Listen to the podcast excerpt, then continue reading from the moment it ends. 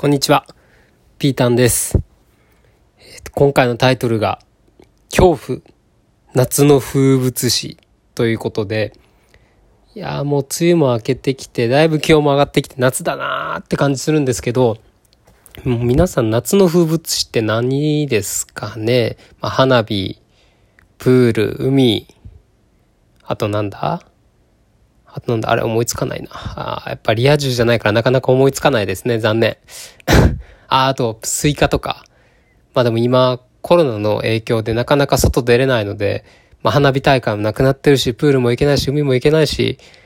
ねなかなか夏の風物詩を感じれるタイミングがないなと思う日々この頃なんですけど、やっぱその中でも、こう、ちょっとね、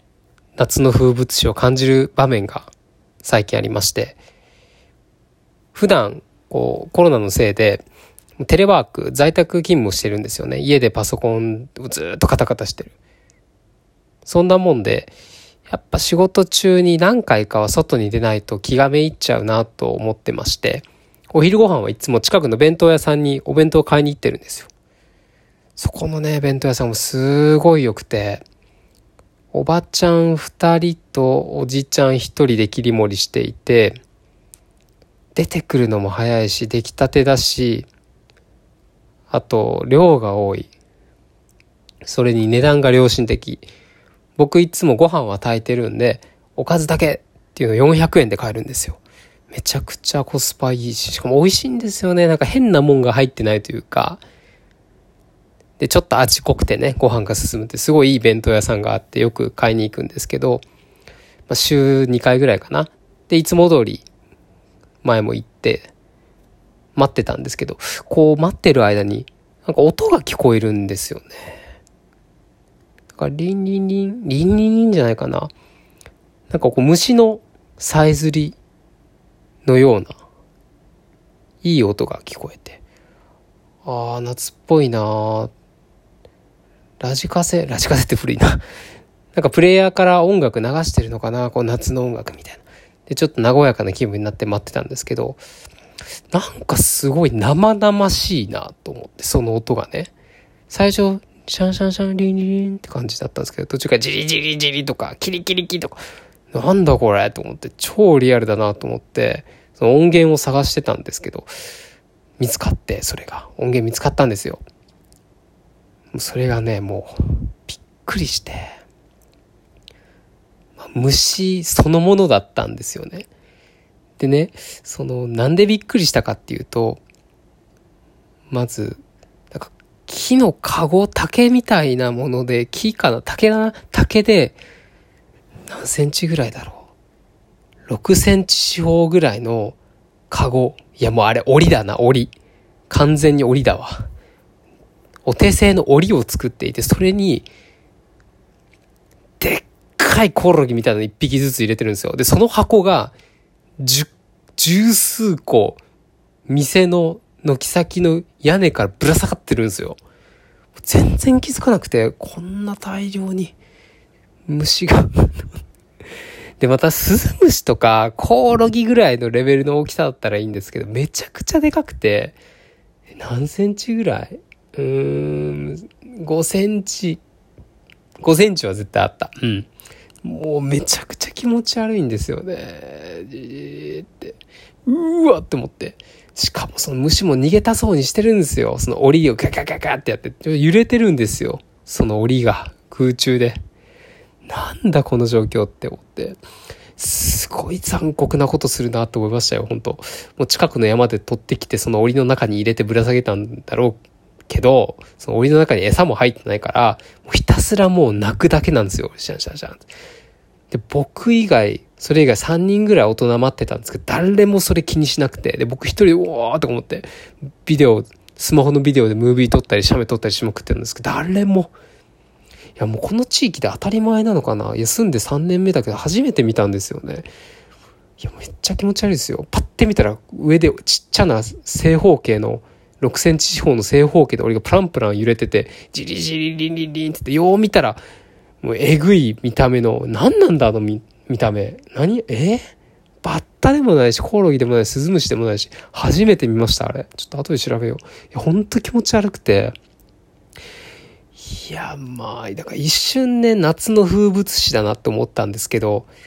こう見ると、うわーってなんか風鈴とか置いてくれよなと思いました。最近だって100均で売ってるし、それに3個ポンポンと置くだけですごい、チリンチリンつって心が現れる音が流れるのに、もうわざわざ手間をかけて山に行ってでっかいコオロギみたいなの10匹ぐらい捕まえて、それを檻に1個ずつぶち込んで、それをわざわざ高い屋根の上から吊るしてって、どんだけ手間かけて気持ち悪い音提供してるんだ、この弁当屋と思って。もう、さっきまでめちゃくちゃ大好きだったのに、あのおじちゃんもおばちゃんもすごいいつも元気よくて、いらっしゃい。できたわよ、とか言って。まあ、できたわよはないけど、ありがとうって。も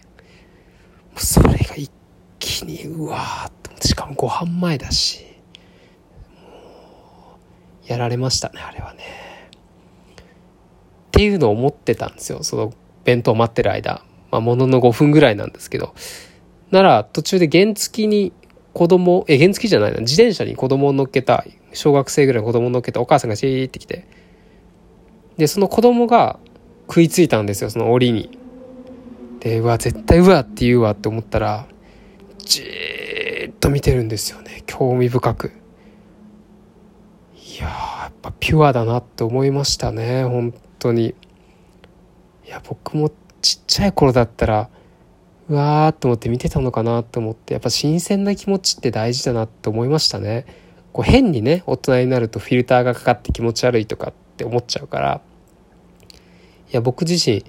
高校生ぐらいまでゴキブリティッシュ1枚で掴んでポイってできてたんですけどもう無理ですね。もう2枚はかまさ、いや2枚じゃない。もう10枚はかまさないと触れない、絶対。あの感触が嫌ですもん。いや、それ嫌になった原因があって、ちょっと話それますけど、夏の風物詩から。実家に住んでる時に、夜中に冷蔵庫にね、飲み物を取りに行ったんですよ。で、うちの冷蔵庫って四角にあって、壁の。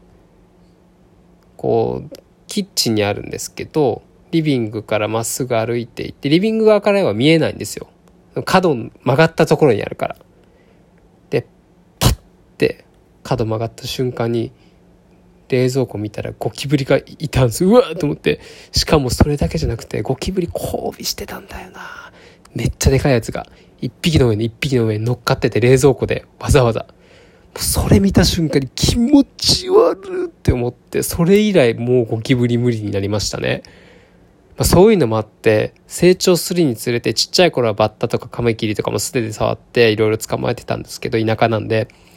もう大人になると触れないですね、ほんと。で、そのちっちゃい子を見ててほんとピュアでいいなって思って、いやなんか、うん、僕もこういうピュアな気持ちをもう一回持って一からね、新鮮な気持ちでいろんなことに取り組みたいなって本当思ったんですよ。